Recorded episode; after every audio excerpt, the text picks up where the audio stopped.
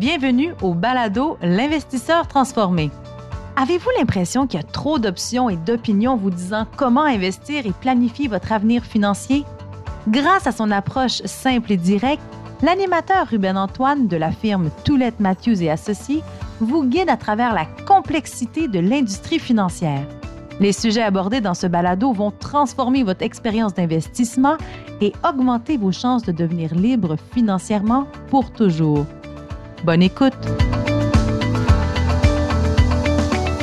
Heureux de vous retrouver encore sur euh, le podcast euh, L'investisseur transformé. Mon nom est Ruben Antoine et je serai l'animateur pour l'épisode d'aujourd'hui. Donc, euh, lors du dernier épisode, nous avons parlé de l'avancement de la finance moderne depuis les années 60 et comment différents chercheurs, experts financiers ont intégré la science et les études empiriques dans le monde de l'investissement, ce qui a ensuite complètement révolutionné la façon d'investir. Et je dis bien révolutionné parce que quand on pense à ça, c'est quoi une révolution? Une révolution, c'est un nouveau mouvement, c'est d'aller à l'encontre des normes établies pour un changement complet. Par exemple, euh, si on prend la Révolution française, euh, c'était une révolution qui a été conduite par des personnes et des groupes inspirés par l'espoir et les rêves d'une société meilleure. Donc, selon moi, il y a une situation un peu similaire qui est arrivée dans le monde de la finance. Euh, il y avait des gens inspirés par une meilleure accessibilité à l'investissement pour la population, de l'investissement avec des frais plus bas, avec une plus grande transparence. Et ces gens-là, ces groupes-là, par leur recherche et leur découverte, ils ont supporté cette révolution-là, le changement qu'il y a eu dans l'industrie et maintenant qui bénéficie tous les investisseurs. Donc, cette révolution-là a permis, entre autres, l'émergence d'un véhicule de placement en particulier qui a complètement démocratisé l'accès à l'investissement, qui l'a rendu plus efficace pour l'investisseur individuel comme vous et moi. Ce véhicule de placement-là, c'est le FNB, le fonds négocié en bourse. Plusieurs personnes ne connaissent pas ou connaissent peu sur le FNB. Et certaines autres personnes connaissent leur existence, mais ils pensent que c'est quelque chose de nouveau, alors que l'essor des FNB a commencé il y a très longtemps. Donc, euh, pour nous éclairer sur ce formidable outil pour l'investisseur que sont les, FNB, les fonds négociés en bourse, nous avons un invité sur le podcast d'aujourd'hui du nom de Alain Desbiens, qui est non seulement l'un des plus éminents experts du secteur des FNB au Canada, mais il est aussi un top influenceur reconnu dans le domaine au Québec. Alain Desbiens est directeur des FNB chez BMO Gestion mondiale d'actifs. Il compte plus de 25 ans d'expérience dans le secteur des services financiers. Il a joué un rôle déterminant, un rôle crucial dans la communication et l'éducation financière sur FNB dans tout le Québec, mais aussi dans tout l'Est du Canada. Donc, je pense qu'on a, on est chanceux aujourd'hui. On a la meilleure personne pour nous parler de ce sujet fort intéressant et je vous souhaite une bonne écoute. Bonjour Alain Desbiens, comment ça va aujourd'hui? Bonjour Ruben Antoine, ça va très bien toi-même? Ça va très bien. Je suis vraiment heureux d'avoir un expert en fonds négociés en bourse comme toi sur le podcast aujourd'hui. Merci beaucoup pour l'invitation. Ça fait plaisir. J'ai déjà donné un petit peu de détails sur toi euh, en introduction, mais je pense que tu es la meilleure personne euh, pour nous parler un peu de ton parcours personnel et ton cheminement de carrière. Donc, comme première question, je te demanderais de prendre un peu de temps et si tu peux bien prendre quelques minutes pour nous parler justement de ton cheminement et qu'est-ce qui t'a amené à évoluer dans le monde des fonds négociés en bourse? C'est un long parcours qui a été évidemment ponctué quand même de changements. J'ai œuvré, je dirais, euh, une courte période dans mon domaine, si tu veux, d'études, qui était les relations industrielles. Et pour travailler dans ce domaine-là, j'ai travaillé dans le Grand Nord québécois. J'ai fait euh, la couverture de tous les villages inuits de la baie James, la baie d'Ungava et la baie du Tson pour finalement débuter dans le secteur financier quelques années plus tard. Donc, ce que j'avais appris en relations industrielles, je l'ai appliqué euh, du côté du domaine de l'assurance. Ensuite, j'ai travaillé du côté des sociétés de fiducie quand même longtemps.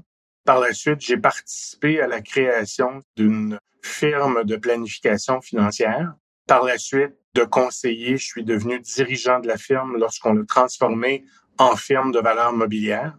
Par la suite, j'ai eu la chance de travailler pour de grandes firmes québécoises, TAL pour la distribution de fonds communs. J'ai retravaillé une autre fois pour Monsieur Desjardins euh, du côté de Fiera Capital et maintenant depuis 12 ans euh, du côté des fonds négociés en bourse avec BMO. pour tous les gens qui nous écoutent aujourd'hui, les auditeurs, les auditrices, dans le secteur financier, je suis sûr que ça a été la même chose pour toi. On est chanceux, parfois on trouve des mentors Je te dirais que ce qui me permet aujourd'hui de parler avec toi, c'est le mentorat que j'ai eu, évidemment, au cours des trois dernières décades.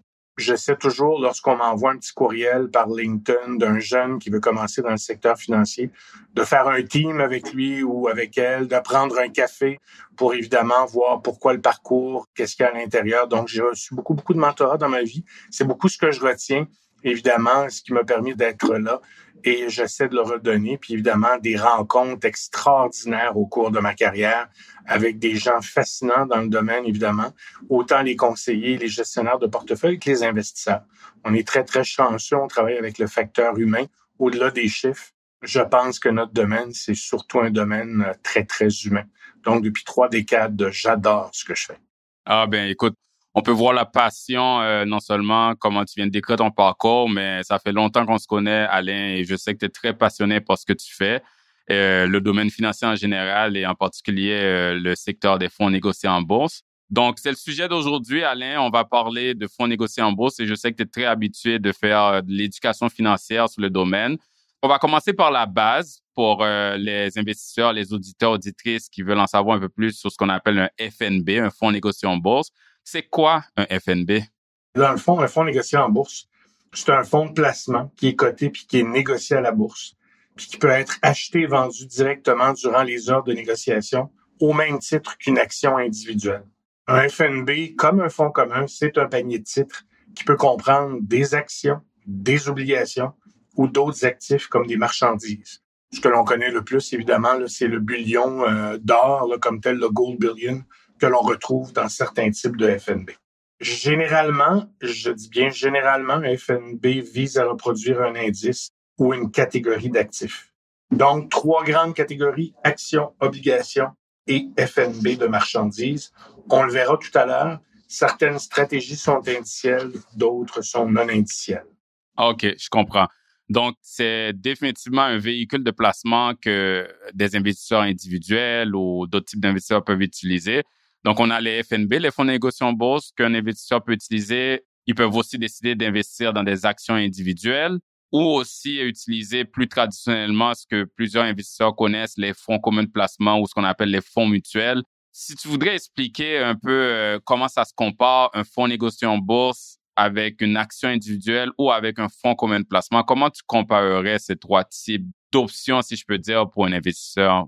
Ce qui est similaire pour les FNB et les actions, c'est que dans les deux cas, ça se transige via un courtier plein exercice, un gestionnaire de portefeuille comme Tulip Matthews et associés, ou via un courtier escompteur.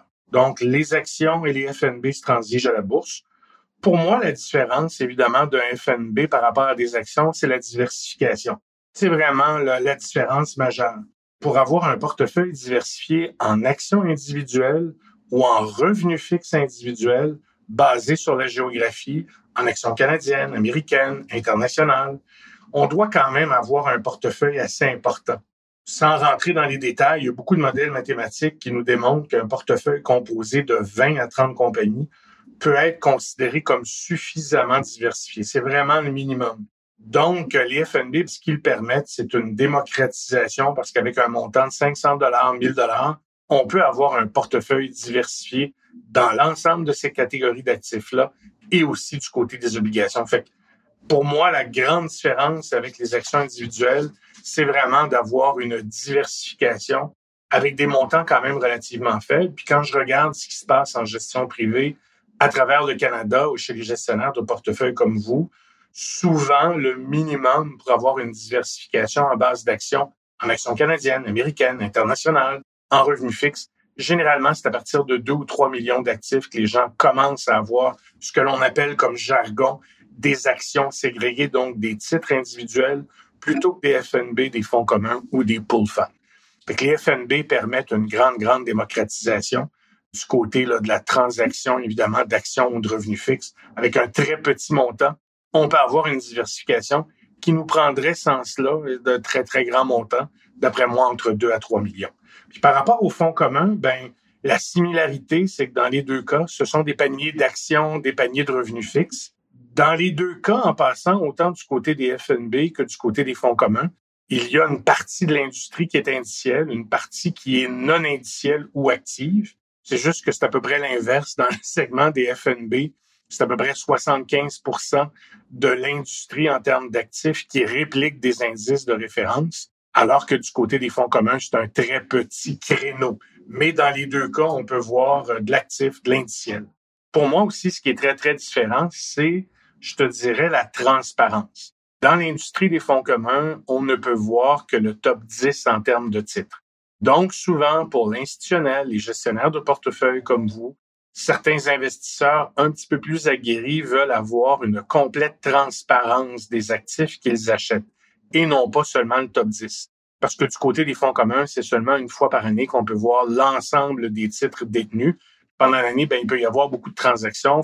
Du côté indiciel dans l'industrie des FNB et même sur certaines stratégies non indicielles, je pense si nous, là, à nous FNB de faible volatilité, ce sont pas des répliques d'indices, mais malgré tout, en tout temps, les gens peuvent voir l'ensemble des titres que l'on détient. Pour moi, c'est une grosse différence au-delà de l'indiciel ou non indiciel, c'est la transparence. Pour beaucoup de gens, ça permet une meilleure gestion de risque, autant chez les investisseurs, chez les gestionnaires de portefeuille que du côté institutionnel. La rotation du portefeuille, donc en termes de taxation, généralement moins de rotation et aussi ben, les frais de gestion. Euh, lorsqu'on compare les frais de gestion des FNB par rapport aux fonds communs, il y a un réel avantage du côté des fonds négociants.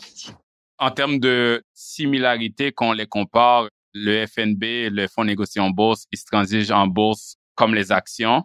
Ça, c'est ce qu'ils ont en commun avec les actions individuelles, mais ce qu'ils ont en commun avec les fonds communs de placement, c'est que c'est un panier de plusieurs titres. Donc, comme les fonds communs de placement, il y a une diversification instantanée qui se fait un peu, moi je dirais, on disait qu'il y a un peu en commun des deux là. C'est comme le bébé amélioré de l'action individuelle et du fonds commun de placement si les deux feraient un bébé ensemble. Mais tu as mentionné beaucoup de points très intéressants qui en fait répondent quasiment à la prochaine question qui m'est venue en tête, qui est à propos des avantages du FNB. Mais j'ai bien aimé le fait que tu as dit que la diversification, en fait, ça démocratisait l'investissement parce que c'est vrai, quand tu penses euh, dans les années 70-80, quand les gens investissaient, les courtiers servaient pas mal plus les gens qui ont beaucoup d'argent parce que c'est très cher à avoir accès au marché, puis c'était très coûtant.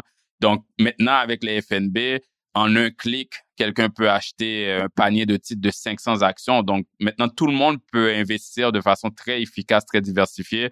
Ou un portefeuille, Ruben, conservateur, équilibré, croissance, 100% actions, à 0,18% de frais de gestion rebalancés automatiquement chaque trois mois. Exact. Donc, beaucoup, beaucoup de démocratisation. Je voulais vraiment euh, mettre un point là-dessus que mm-hmm. ça a vraiment rendu accessible euh, l'investissement à tout le monde, en fait.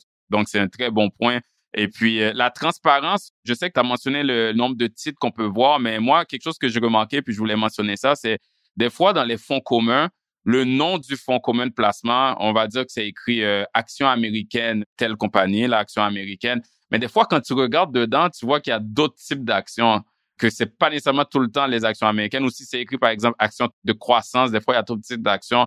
Tandis que dans les FNB, je réalise que quand le nom, en général, est très transparent par rapport à exactement qu'est-ce qu'il y a dedans. Donc, je trouve que c'est un autre niveau aussi de transparence et d'avantage que les FNB euh, procurent. Mais justement, en continuant dans les avantages, si je te demanderais, à part tous ces avantages-là qu'on vient de mentionner en les comparant avec les autres options, quels seraient d'autres avantages des FNB? Pourquoi, en fait, l'investisseur individuel devrait considérer des FNB dans leur placement? Donc, il faut absolument, pour acheter des fonds négociés en bourse, avoir un compte de courtage à escompte ou un compte de courtage de plein exercice.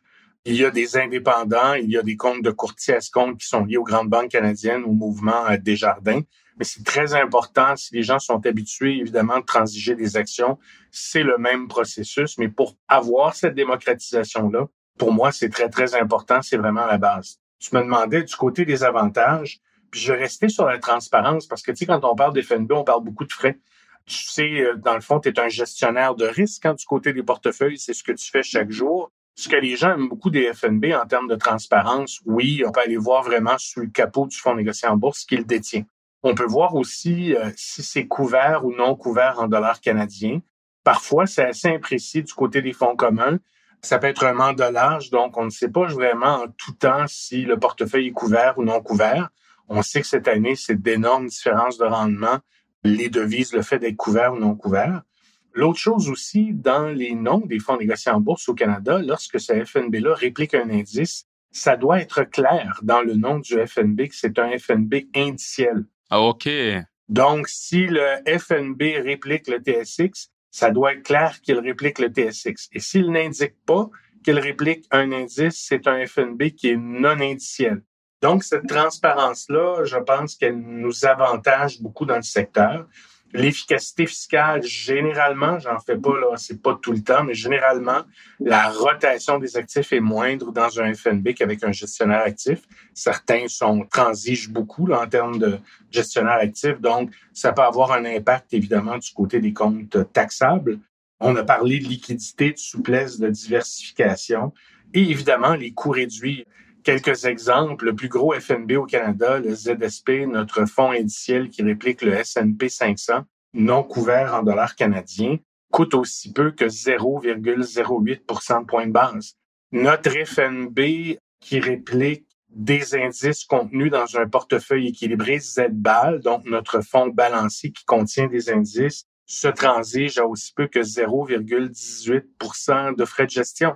C'est très, très faible. Donc, ce sont des gros avantages. Au-delà de ces avantages-là, les gens peuvent utiliser parfois les FNB sur une base stratégique, utiliser du bêta, avoir un portefeuille qui est rebalancé sur une base trimestrielle. Et ce qu'on voit du côté institutionnel, du côté des GP, des gestionnaires de portefeuille et des investisseurs, c'est l'utilisation aussi des FNB sur un point de vue euh, plus tactique, donc utiliser des stratégies factorielles comme le dividende, la faible volatilité, le style valeur, le style qualité, ou carrément un petit peu plus tactique en utilisant des FNB sectoriels pour suivre les cycles économiques. Exemple, en fin de cycle, souvent les gens vont utiliser les matériaux de base, le pétrole et le gaz dans une période récessionnaire, un petit peu plus les titres d'utilité, les titres du secteur de la santé, les titres de la consommation courante, il y a plusieurs utilisations que les gens font. Pour la base, en répartition d'actifs, pour les gens un petit peu plus sophistiqués, l'utilisation évidemment de stratégies factorielles ou d'options couvertes pour générer plus de revenus et encore plus tactique du côté euh, sectoriel. Et tout ça toujours de façon transparente avec des frais de gestion tout à fait raisonnables. C'est sûr que les frais de gestion euh, qui sont raisonnables, c'est un sujet de l'heure tout le temps quand on parle de FNB par rapport au fonds de commun de placement. Ça a été, euh, j'imagine, un des aspects qui a aidé aussi à leur progression, leur essor. Mais étant comptable, professionnel agréé, tu as parlé d'efficacité fiscale, d'efficience fiscale et de rotation euh, du portefeuille et tout ça. Moi, ça vient toujours me, me rejoindre. Mais juste pour le bénéfice des auditeurs, les fonds communs de placement, qu'on fait une rédemption, donc on veut avoir notre argent, les fonds de commun de placement doivent vendre des titres à l'intérieur du fonds pour retourner l'argent aux investisseurs. Donc, même un investisseur qui est investi dans le même fonds, qui lui vend pas ses placements, peut se faire allouer des gains en capital qui doivent payer de l'impôt dessus. C'est la même chose dans les FNB, mais les FNB, il y a beaucoup moins de rotation. Et si nous, on veut reprendre notre argent, on vend notre FNB sur le marché secondaire, donc on encourt notre propre gain. Donc, juste ça, ça crée une certaine efficacité fiscale que je pense que, juste pour aller un peu plus dans les détails, qui est un des bénéfices des FNB. Donc, je voulais juste rajouter ça. Merci beaucoup, Alain, pour avoir partagé tous les avantages du FNB. Là, on va remonter un peu dans l'histoire, Alain. On comprend un peu c'est quoi les FNB maintenant, euh, c'est quoi leur avantage, mais ça a commencé quand? Ça vient d'où cette affaire-là? Est-ce que tu peux nous parler un peu de l'évolution des fonds négociés en bourse depuis leur création jusqu'à aujourd'hui? Tout à fait. Et ce qui est super, c'est que le secteur des fonds négociés en bourse, ben, il y a un petit peu de nous là-dedans comme Canadiens, parce que le premier FNB au monde, il est réputé être canadien et c'était le TIPS 35, et c'était la bourse canadienne qui a créé le premier un panier où on détenait les 35 plus gros titres canadiens à l'intérieur. Pas tellement, ça, ça a été fait en 1990. Nous, les Canadiens, on a créé ça? Oui, oui, oui. Il y a un peu de nous autres là-dedans. OK, OK. on peut enfin dire qu'on a fait quelque chose avant les Américains. pas longtemps après, il y a eu évidemment le SPY. Ah, les copieurs. ouais. Ensuite, on a eu le TIPS, qui était évidemment le TSX 100. Mais je dois dire probablement que c'était too good to be true. C'était peut-être un peu trop bien parce que la Bourse de Toronto, lorsqu'elle a créé ces produits-là, elle avait oublié de mettre un frais de gestion à l'intérieur. Fait qu'imagine, c'était des FNB qui ne coûtaient absolument aucun frais de gestion. Et c'était peut-être moins aussi, euh, sur une note plus sérieuse, le mandat des bourses canadienne de gérer des produits financiers de ce type-là. Donc, ils ont donné la gestion de ces deux FNB-là à l'époque, évidemment, Barclays, qui possédait la firme iShares, et le XIU, qui est euh, un des plus gros FNB au Canada, a été créé de la fusion du TIPS et du IPS pour créer le XIU. C'est pour ça que les gens disent que le plus vieux FNB au monde, c'est ce FNB-là, parce qu'évidemment, il a été créé à l'origine par le TIPS, le IPS, et amalgamé par la suite dans XIU. Mais on a développé d'autres choses. Puis, tu sais, ça me permet de te parler de mon équipe. Moi, je suis avec les FNB BMO depuis 12 ans. Les FNB BMO ont été créés suite à la crise financière de 2008-2009. À l'époque, Barclays avait des problèmes financiers. Ils ont vendu leurs joyaux, qui étaient iShares, au grand géant américain BlackRock. Et l'équipe qui a amalgamé, si tu veux, le TIPS, le HIPS dans XIU, donc une grande partie de l'équipe canadienne de iShares Barclays à l'époque, est entrée chez BMO pour créer la division des FNB BMO. Puis ça, c'est vraiment extraordinaire parce que de facto, lorsque je me suis joint à l'équipe, on comptait sur une des trois équipes les plus expérimentées au monde parce qu'au-delà du premier FNB, ça a été les premiers au Canada à développer des FNB couverts, non couverts. Le premier FNB de revenu fixe au monde a été créé aussi au Canada. C'était XBB à l'époque. Donc, il y a beaucoup, beaucoup, beaucoup d'expertise canadienne du côté euh, des fonds négociés en bourse. Puis rapidement, quand je me suis joint il y a 12 ans, il y avait je sais pas, au Canada, à peu près euh, quatre fournisseurs, une centaine d'FNB. Maintenant, le nombre de fournisseurs a été multiplié par 10 et le nombre d'FNB par 12. C'est fou qu'est-ce que parce que tu parles du premier FNB d'obligation qui a été créé au Canada. On a justement reçu euh, sous notre podcast en anglais Jerry Rocky qui travaillait chez Barclays qui a participé justement au lancement du premier FNB d'obligation puis nous en avait parlé puis à quel point c'était une innovation dans le temps. Donc, tu vois vraiment que le Canada euh, est comme un peu un chef de file dans la création de premier FNB. Je pense qu'il y a quelques années, on a créé le premier FNB de Bitcoin, de crypto-monnaie aussi. Donc, moi, je trouve qu'il y a une certaine fierté euh, là-dedans d'être Canadien puis de participer à des innovations dans le monde financier comme ça. En fait, de participer, je dirais même dire, à une plus grande démocratisation du secteur financier. C'est un secteur qui a besoin toujours de transparence, d'efficacité, et de liquidité et de frais de gestion qui sont raisonnables. Exact. Et notre firme, l'associé de la firme que tu connais très bien, Kit Matthews, il a acheté son premier FNB dans son REA en 93, qui était justement le TIPS, là, le Toronto 35 euh, Index Participation. Puis c'est ça qui a suscité son intérêt pour ce type de véhicule de placement-là, avec tous les avantages que tu as mentionnés. Et puis jusqu'à maintenant, on le recommande à nos clients, puis on continue à l'utiliser, ce type de façon d'investir dans le portefeuille de nos clients. Donc, moi, je trouve ça vraiment inspirant de parler de toute l'évolution des FNB puis comment ça bénéficie les investisseurs au Canada. Merci euh, pour cette leçon d'histoire. Alain, dis-moi, toute nouvelle innovation, des fois, ont un début qui peut être un peu lent, puis il peut avoir un genre de point de bascule euh, qui fait que tout d'un coup, il y a un essor, un progrès euh, plus de façon exponentielle. Pour les FNB, pour les fonds négociés en bourse, ça a été quoi le point de bascule? Qu'est-ce qui a vraiment contribué à leur essor si on regarde, par exemple, Alain, la dernière décennie, mettons, ou un peu plus loin? Ouais, ben, je te dirais toujours trois mots de suite. Éducation, éducation, éducation. Lorsque je me suis joint au secteur des fonds négociés en bourse, je te le répète, il n'y avait que quatre fournisseurs au Canada, donc pas beaucoup de couverture. Pensons à la géographie canadienne, c'est un immense pays. Et les trois types d'acheteurs d'FNB au Canada restent évidemment l'institutionnel, les gestionnaires de portefeuille comme vous, les conseillers en valeur mobilière, donc utilisent les FNB en donnant du conseil, et les firmes de courtage escompte ou les investisseurs professionnels qui ont le temps, qui ont l'intérêt, qui ont l'expertise, puissent évidemment acheter ces fonds négociés en bourse-là. Encore aujourd'hui, Ruben, on continue de faire de l'éducation, éducation, éducation, parce que même si la croissance des fonds négociés en bourse a été très grande en pourcentage, quand on regarde ce qu'elle représente par rapport à l'actif investissable au Canada, c'est encore tout petit. On en reparlera un petit peu, mais ce qui a aidé beaucoup, donc, c'est l'ajout de fournisseurs plus dynamiques, comme nous, je pense, maintenant il y en a une quarantaine, qui ont permis une meilleure couverture d'un océan à l'autre. Moi, quand j'ai commencé il y a 12 ans, on était trois spécialistes d'FNB. Je couvrais l'Est du Canada. J'avais un confrère qui couvrait l'Ontario, puis un confrère qui couvrait l'Ouest. On est rendu plus d'une dizaine qui couvrent avec une dizaine d'associés. Par exemple, dans le marché québécois, on continue de croître aussi. On va réengager d'autres personnes pour couvrir le marché québécois. Donc, d'avoir plus de gens pour rencontrer les joueurs institutionnels, les gestionnaires de portefeuille, les conseillers, pour faire de l'éducation par podcast comme on fait aujourd'hui. Je fais beaucoup, beaucoup de podcasts, de webinaires avec les investisseurs professionnels. Ce qui a aidé aussi beaucoup, c'est que le secteur a grossi en termes d'offres. Je te le répète, quand j'ai commencé il y a 12 ans, on avait un demi-milliard d'actifs, 28 FNB. Maintenant, BMO a presque 90 milliards d'actifs sous gestion, 165 fonds négociés en bourse. Donc, ça demande des explications, de l'information. On est devenu beaucoup plus sophistiqué.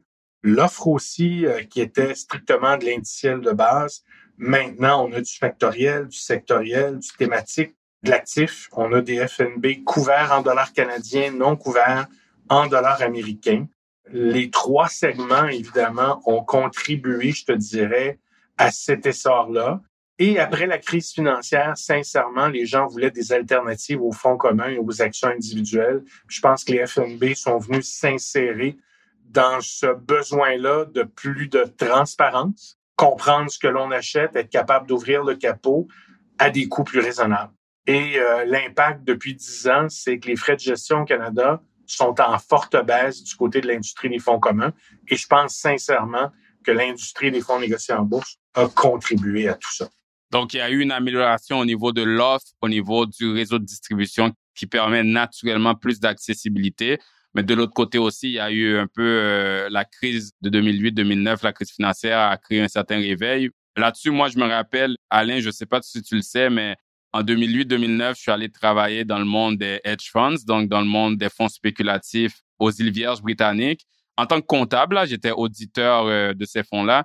C'est là que j'ai découvert à quel point ces fonds sophistiqués-là qui disent qu'ils peuvent bouger quand le marché va aller à la baisse, ils vont trouver des façons de garder le capital de leurs investisseurs qui n'ont pas pu mieux faire alors qu'ils chargent des frais vraiment élevés. C'est des fonds vraiment actifs, spéculatifs qui bougent beaucoup. Ils n'ont pas pu mieux faire que des véhicules de placement aussi simples qu'un FNB sur le SP500, par exemple. Puis même moi, personnellement, c'est ça qui m'est arrivé pour me dire, OK, ça, c'est intéressant. Donc, il y a ces véhicules de placement-là très simples, très transparents et très à peu frais qui peuvent faire mieux. Ils ont baissé aussi, mais quand on regarde en comparaison, qui peuvent faire mieux que des fonds actifs.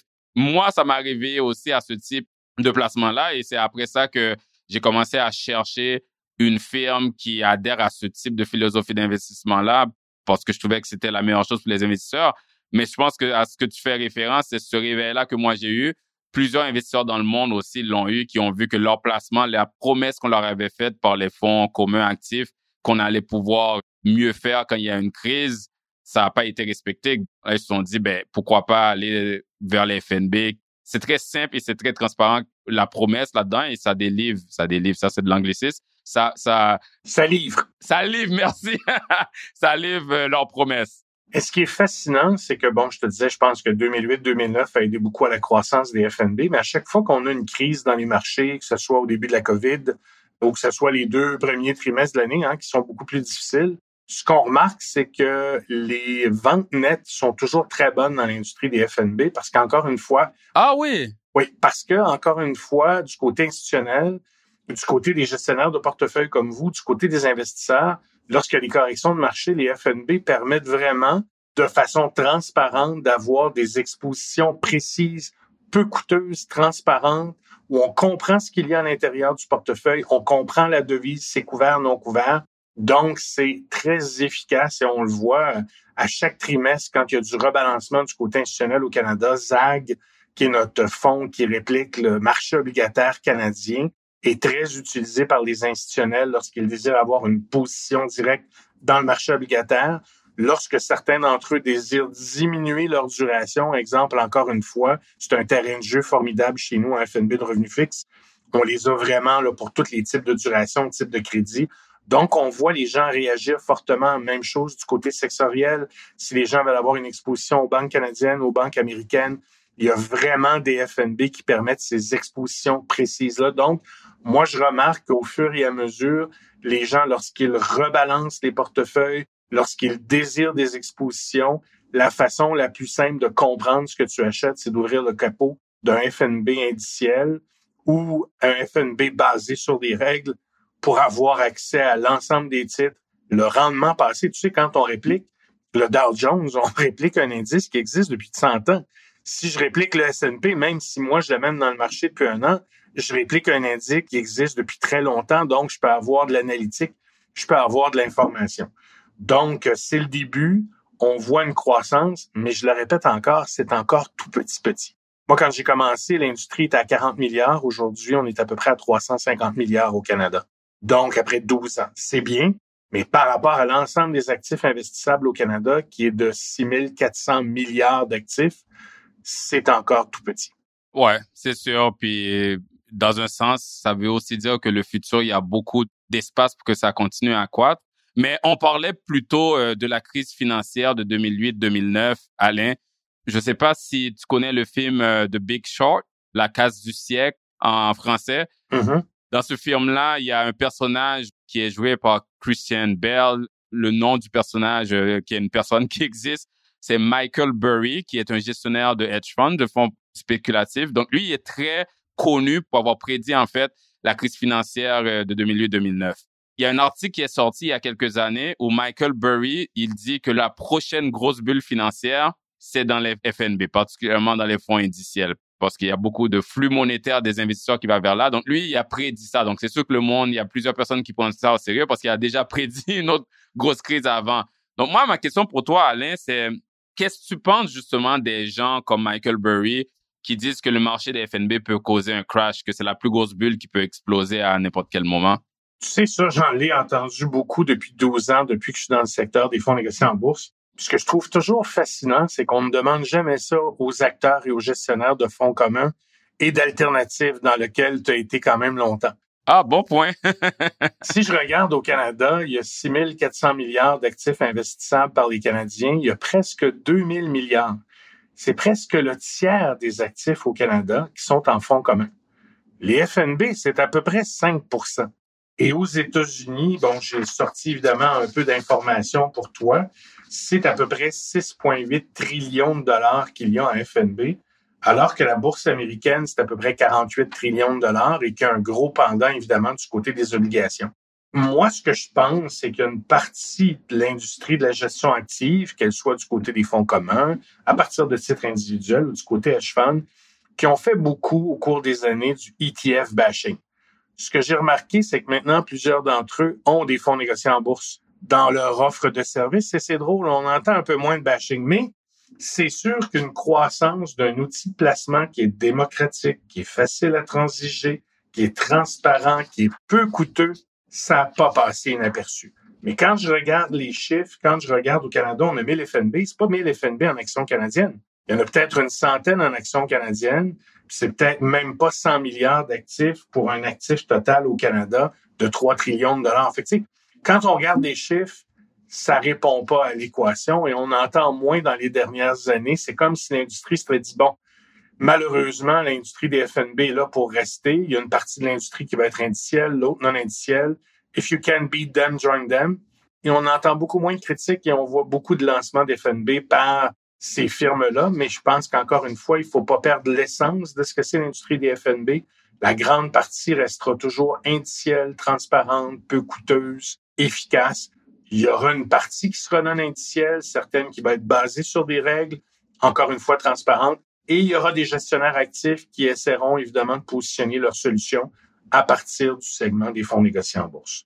Moi, je suis contre rien mais j'aime pas la désinformation et je trouve que souvent il y a de la désinformation par rapport à une industrie qui est en croissance, qui est démocratique, qui est transparente, qui est peu coûteuse et qui a permis des baisses de frais de gestion énormes en Amérique du Nord. Encore une fois, peut-être qu'il y a des segments de l'industrie qui n'aimaient pas tellement cette baisse de frais de gestion-là.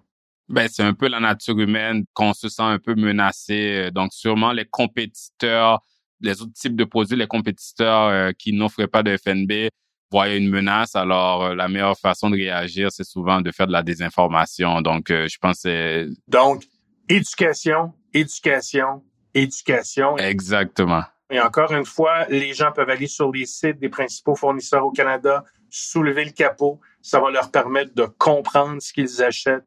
Ils vont avoir une bonne transparence. Mais euh, je crois encore beaucoup au conseil. Hein. Les gens qui font du courtage d'escompte au Canada, c'est à peu près 10% des actifs. La vaste majorité des gens ont besoin de conseils et d'avoir un conseiller sur une longue période. Ça permet aux gens d'avoir plus d'actifs. Il n'y a pas tant de gens que ça qui ont le temps, l'intérêt et l'expertise de faire eux-mêmes leur placement Ruben. Vous êtes une denrée rare, les gestionnaires de portefeuille, les conseillers en valeur mobilière, les planificateurs financiers, les comptables dans l'industrie. C'est pas beaucoup de gens pour donner du conseil aux millions de Canadiens qui en ont besoin. Mais encore une fois, ce qui est bien, c'est que maintenant, on a des choix.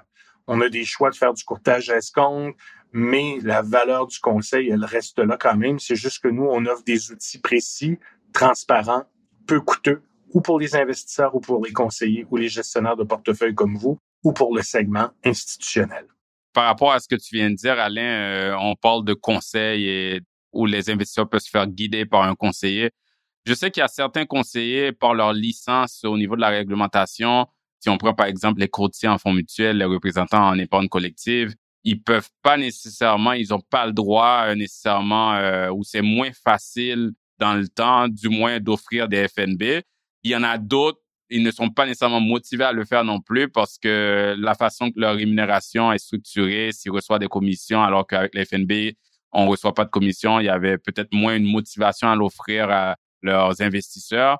Moi, j'aimerais savoir comment tu vois justement que les FNB se font utiliser en général par les conseillers, mais nous étant une firme de gestion de patrimoine privé, d'autres firmes similaires que nous, on n'est pas rémunérés par commission, on est rémunéré à honoraire directement par nos clients. Donc, on veut offrir les meilleurs véhicules d'investissement à nos clients parce qu'il n'y a pas de conflit d'intérêt par rapport à la rémunération. Mais je suis curieux à savoir, toi qui es plus dans le paysage, tu rencontres plusieurs firmes de gestion de patrimoine privé qui servent des familles fortunées euh, ou d'autres types d'investisseurs. Est-ce que tu vois que le FNB se fait utiliser? Est-ce qu'il y a une adoption par les familles fortunées aussi, ce qu'on appelle les investisseurs un peu plus sophistiqués avec les FNB, qu'on sait que traditionnellement, ils utilisaient plus des actions individuelles? Comment tu vois ça? C'est quoi le paysage? Grosso modo, à peu près le tiers des actifs, je vais résumer, le tiers des actifs des FNB au Canada sont détenus par les fonds de pension, les caisses de retraite. Ah, OK. Oui, c'est quand même très important, surtout du côté des FNB de revenus fixes, parce que même pour eux, ça leur coûte moins cher d'utiliser des FNB que d'avoir des équipes qui vont faire de l'échantillonnage, de la gestion du marché des obligations au Canada.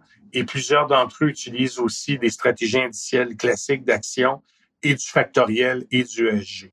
Quand on arrive du côté des investisseurs individuels, c'est à peu près 60-40% 60% des FNB sont détenus par des conseillers en valeur mode gestionnaires de portefeuille et la grande majorité est détenue dans des comptes à honoraires, discrétionnaires ou non discrétionnaires. Discrétionnaires, c'est des gens comme vous qui sont gestionnaires de portefeuille. Il y a des plateformes aussi où il y a des honoraires mis à partir de l'achat des FNB. Le gros mouvement des dernières années du côté du courtage à escompte, ça a été la création, évidemment, des conseillers robots. Ça a été quand même une grosse base, évidemment, euh, du côté de la croissance des FNB, du côté de l'investissement direct. Aussi, ce qui aide beaucoup, c'est la création des portefeuilles comme tels de fonds négociés en bourse. Si je pense à, bon, évidemment, du côté de BMO, à ZCON, ZBAL, ZGROW, ZQET, ce sont des FNB de FNB où l'ensemble des frais de gestion total sont à 0,18 et ces fonds négociés en bourse-là sont utilisés par beaucoup de gens dans des comptes de courtage d'escompte, mais aussi avec honoraire ou sans honoraire par des courtiers. Donc, grosso modo, les FNB sont utilisés beaucoup par euh, les courtiers gestionnaires de portefeuille et aussi par les courtiers qui les mettent dans des comptes honoraires non discrétionnaires. J'aimerais évidemment beaucoup que les gens connaissent un peu plus les FNB, que les gens n'aient pas peur d'ouvrir des comptes de courtage escompte quand ils ont peu d'actifs. Je sais que je rêve de faire un épisode avec toi, un podcast, un webinaire sur la richesse au Québec et au Canada. Je vais juste te donner quand même quelques petites statistiques ici. 50% des Canadiens et des Canadiennes ont moins de 10 000 d'actifs. Ah ouais, OK. 75% des Canadiens ont moins de 50 000 d'actifs investissables investissable. Donc là, on exclut la maison, on parle plus de tout ce qui est liquidité, placement. C'est pas énorme, là. Donc, je dirais que les conseillers sont surtout concentrés dans la partie des clients qui ont plus que 250 000 d'actifs. Puis ça, c'est à peu près 20% des Canadiens. Pour les gens qui ont peu d'actifs, je pense qu'une des bonnes façons, c'est des portefeuilles de fonds négociés en bourse. De plus en plus, on peut acheter ces FNB-là dans les firmes de courtage à escompte avec peu ou pas du tout de frais de transaction. Fait que c'est une belle porte d'entrée. Et au fur et à mesure, évidemment, qu'on se bâtit notre actif, qu'on grandit dans notre vie, il peut y avoir du conseil qui est fait de la part de planificateurs financiers ou de conseillers. Mais lorsqu'on débute puis qu'on veut bien gérer nos coûts, c'est vraiment une bonne façon. Mais actuellement, au Canada, la majeure partie des fonds communs, des FNB, des actions, des obligations sont détenus par à peu près 20% des Canadiens. Je le répète, même dans ce 20 %-là des Canadiens, les gens comme vous sont rares. Les gens qui peuvent donner du conseil sur l'ensemble des catégories d'actifs au Québec et au Canada, les actions, les FNB, les fonds communs, c'est moins de 6 à 7% des conseillers au Canada. Certains ne sont enregistrés que pour donner du conseil sur des fonds distincts ou des fonds communs.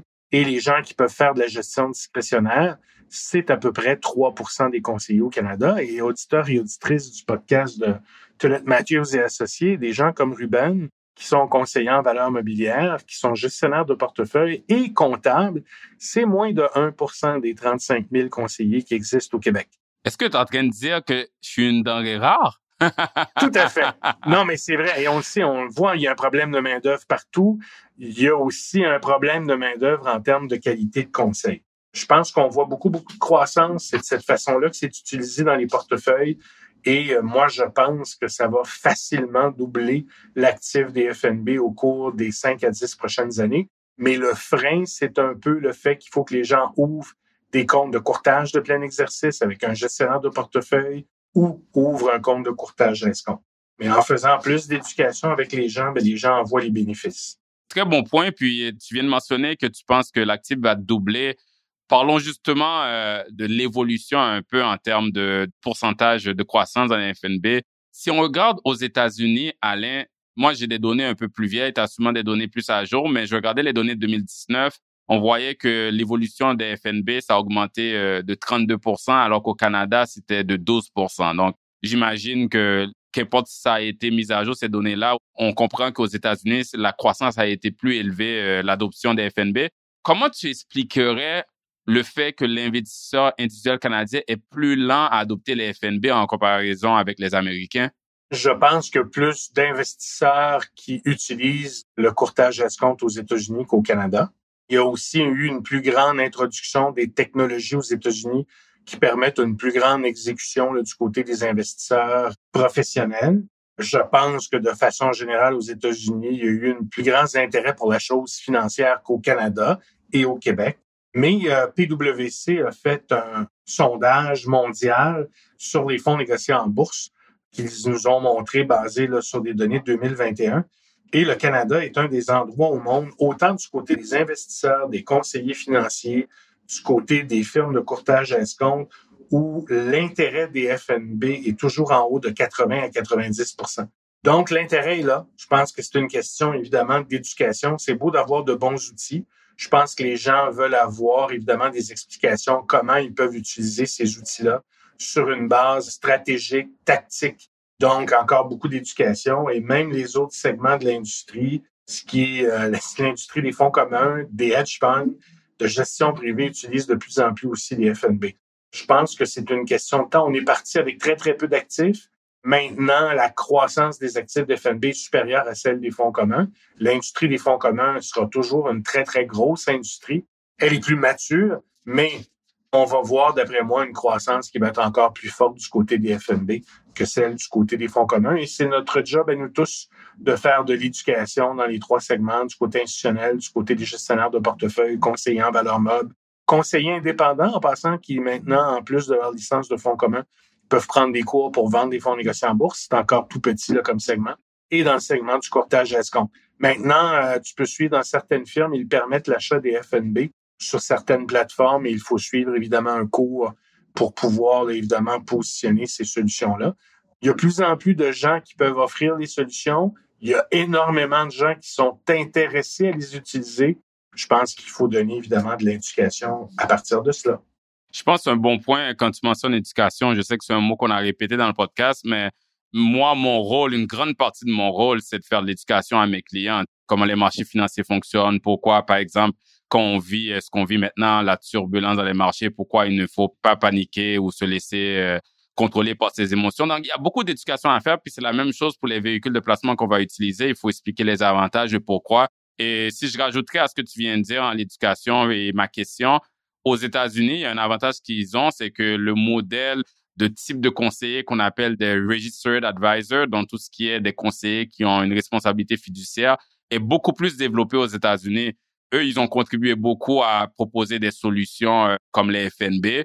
Et à cause que c'est très étendu, plus développé aux États-Unis, je pense que ça a peut-être contribué un peu plus à la croissance comparativement au Canada où on a quand même beaucoup euh, un modèle financier où ce côté-là est moins développé, comme tu as mentionné, le type de conseiller, comment ils ont accès au FNB. Donc, l'avenir est, j'imagine, plus positif au Canada, j'espère en tout cas. L'avenir est brillant pour les fonds négociants. est brillant, ça c'est le bon mot. En tout cas, c'est quand même nous, c'est quand même au Canada que le premier FNB a été lancé, donc j'espère qu'on va se rattraper. Puis euh, je suis complètement d'accord avec toi que l'avenir est brillant. Puis les gens se réveillent de plus en plus puis apprennent sur l'existence des FNB. Ruben, les FNB font partie de l'ADN du secteur financier canadien, institutionnel, du côté des conseillers, des GP et des investisseurs. Il y a un petit peu de nous autres là-dedans. faut toujours s'en rappeler. Exact, je suis complètement d'accord. Il faut avoir cette fierté-là. On a parlé un peu du Canada, des États-Unis, mais maintenant, regardons un peu plus global, incluant le Canada et les États-Unis naturellement. Au niveau mondialement, on voit ça qu'on s'informe sur le secteur financier, on lit des blogs, etc. Il y a tout un changement un peu euh, dans le paysage de l'investissement où on voit des courants, des tendances, où il y a une transition, si je peux dire, de ce qu'on parle de la gestion active plus traditionnelle vers la gestion passive ou indicielle. Et puis passive, on peut définir ça de différentes façons. Mais cette tendance-là, ce courant-là, peux-tu nous en parler un peu? Qu'est-ce que tu penses de ça? Qu'est-ce que tu vois? C'est quoi ton opinion là-dessus? Il y a plusieurs choses qui se passent dans le secteur financier. Tu sais que c'est un secteur qui a horreur du vide. Je te disais tout à l'heure qu'il y a eu beaucoup à un moment donné de FNB bashing, de ETF bashing par des parties de l'industrie. Mais à un moment donné, whoops, if you can't beat them, join them. Fait que tu peux pas les battre, tu te joins à eux. Donc, ce qu'on voit aussi autant du côté canadien, américain que mondial, c'est quand même une croissance énorme du nombre de fonds négociés en bourse. Et encore une fois, il y a un nombre, tu sais, au Canada, il y a 125 compagnies de fonds communs différents, 40 manufacturiers de fonds négociés en bourse. C'est pas vrai que tous peuvent être compétitifs, que tous peuvent offrir une gamme de solutions complètes, indicielles de base, factorielles, sectorielles, en revenus fixes, en marchandises. Comme dans n'importe quel domaine, il y a des joueurs majeurs. Au Canada, du côté des FNB, je dirais qu'il y a trois gros joueurs majeurs. iShares du côté des actifs, suivi de BMO, suivi de Vanguard. On a aussi Horizon qui est quatrième. Il y a deux firmes évidemment canadiennes à l'intérieur de ça, BMO et Horizon. En termes de vente nette comme telle dans les dernières années, encore une fois, c'est une industrie qui est concentrée. À peu près 75 de l'actif est concentré dans les quatre plus gros joueurs. Quand je regarde les 20 plus gros FNB au Canada, ils se retrouvent dans quatre firmes BMO, iShares, Vanguard et Horizon. Horizon a un FNB dans les 20 plus gros. BMO a à peu près 40% des euh, FNB à l'intérieur. iShares aussi, Vanguard le reste. Donc, c'est très concentré. C'est un peu normal. Les conseillers peuvent pas apprendre les produits de 25 firmes. Ils se concentrent sur les plus grosses firmes qui ont le plus d'actifs. Et ça, c'est ce que je remarque. Mais je remarque qu'il y a beaucoup de nouveaux joueurs on le voit pas, mais il y a une dizaine de nouveaux joueurs dans l'industrie des FNB qui ont été amalgamés à d'autres. Parce que, bon, euh, même si tu lances des solutions innovantes au Canada, avant de les faire connaître d'un océan à l'autre, c'est très, très long. Fait que ça, c'est une tendance. Ce que je remarque dans les plus grosses firmes, comme nous, comme iShares, comme Vanguard, comme Horizon, il y a eu beaucoup de lancements d'FNB différents, basés sur la devise, factorielle, sectorielle. Mais euh, si je regarde chez BMO, euh, dans la dernière année, on a lancé énormément de solutions indicielles de base. Les gens veulent avoir des FNB indiciels japonais. Les gens veulent avoir des FNB indiciels basés sur des critères ESG. Donc, on va voir de l'indiciel croître, mais dans des secteurs peut-être plus précis, du côté du revenu fixe, du côté du sectoriel, du côté du factoriel et d'autres réplications, notamment vers certaines géographies, comme je te disais, le Japon et les devises. Parce qu'être couvert ou non couvert, ça peut signifier d'énormes différences en termes de rendement.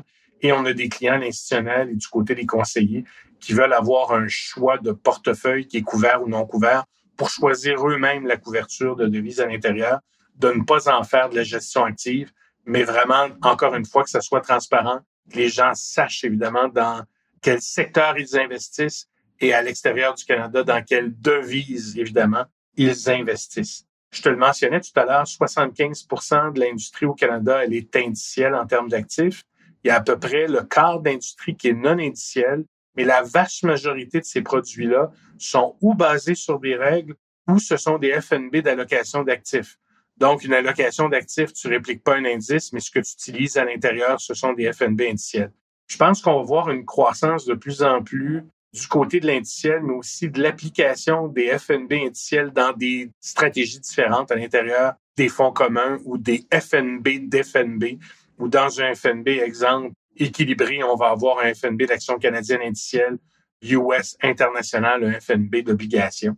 Je pense que ce qui a beaucoup aidé aussi dans les dix dernières années, soyons francs, c'est des rapports comme Spiva, qui analysent la performance des gestionnaires d'actifs dans différentes catégories en action canadienne, américaine, IFI, obligations, petite capitalisation, etc. Et c'est très difficile pour les gestionnaires actifs de battre constamment les indices année après année. Ça ne veut pas dire que certains réussissent pas, mais c'est très difficile. Fait que ce que je constate dans l'éducation que je fais avec les conseillers, c'est évidemment de prôner une plus grande combinaison à l'intérieur des portefeuilles de stratégies indicielles pour, en premier, baisser les frais de gestion, deuxièmement, augmenter la transparence et évidemment, à long terme, améliorer la performance du portefeuille en combinaison les deux styles. C'est un peu ce que je vois, là, je te dirais, là, du côté des changements de paradigme. Un beau terme.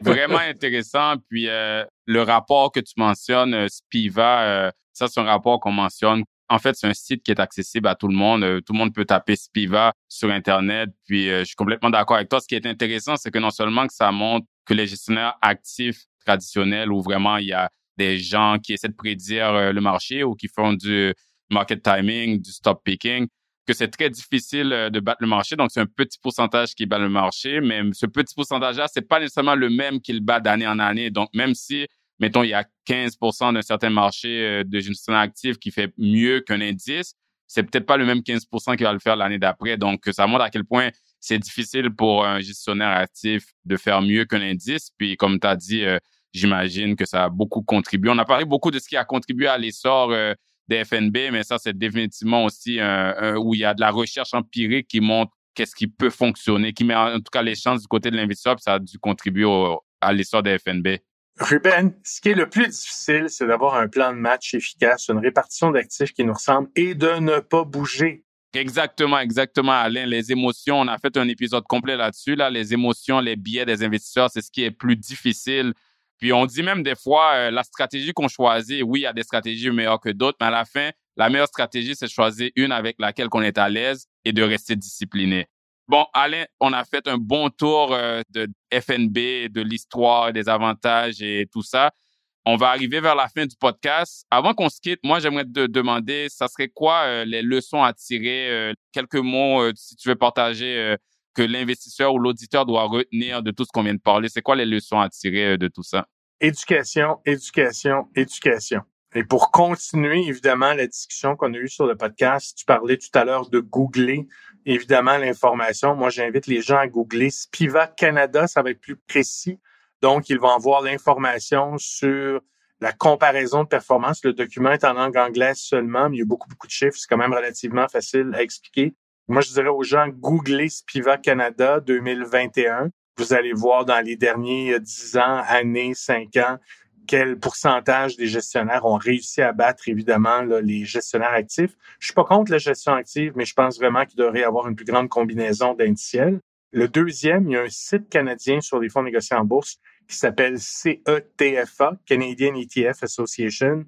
On y retrouve de l'éducation, des statistiques, des webinaires, donc, j'invite les gens à le consulter. si tu me permets, ben, j'invite les gens à consulter aussi le tableau de bord des FNB BMO. C'est un très bel outil.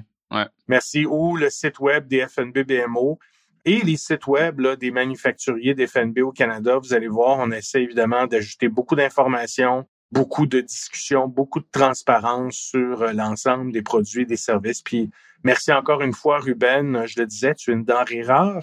Euh, au Québec, il y a quand même une 30 000 conseillers au Québec. C'est beaucoup de gens hein, pour euh, donner l'industrie du conseil, mais des gens comme Ruben, je le dis quand même à l'auditoire, il y a peu de gens qui peuvent donner du conseil sur l'ensemble des titres qui sont gestionnaires de portefeuille et comptables. C'est moins d'un pour cent de l'ensemble des conseillers au Québec. Fait que c'est toujours un privilège lorsque je discute avec toi. Puis merci beaucoup aujourd'hui pour l'invitation. Merci à toi, Alain. Écoute, ça a été un plaisir d'avoir un expert de FNB comme toi sur le podcast. Non seulement c'est un mot que tu as mentionné beaucoup. Tu as fait beaucoup d'éducation aujourd'hui, mais tu viens de partager beaucoup de ressources aux auditeurs. Donc, je suis sûr qu'ils vont finir l'écoute de ce podcast-là en se sentant plus euh, outillés et plus informés. Donc, euh, j'aimerais vraiment te remercier. Vous venez d'écouter L'investisseur transformé, animé par Ruben Antoine. Veuillez visiter le site web tma-invest.com pour vous abonner au balado, demander une copie gratuite du livre L'investisseur transformé et pour en savoir plus sur la façon dont notre firme aide les investisseurs à atteindre leurs objectifs financiers. Merci. Les investissements et stratégies financières doivent être évalués en fonction de vos objectifs personnels. Les auditeurs doivent alors effectuer leurs propres recherches et consulter un conseiller dans le domaine avant de prendre des décisions sur leur placement et finances personnelles avec les informations fournies dans ce balado.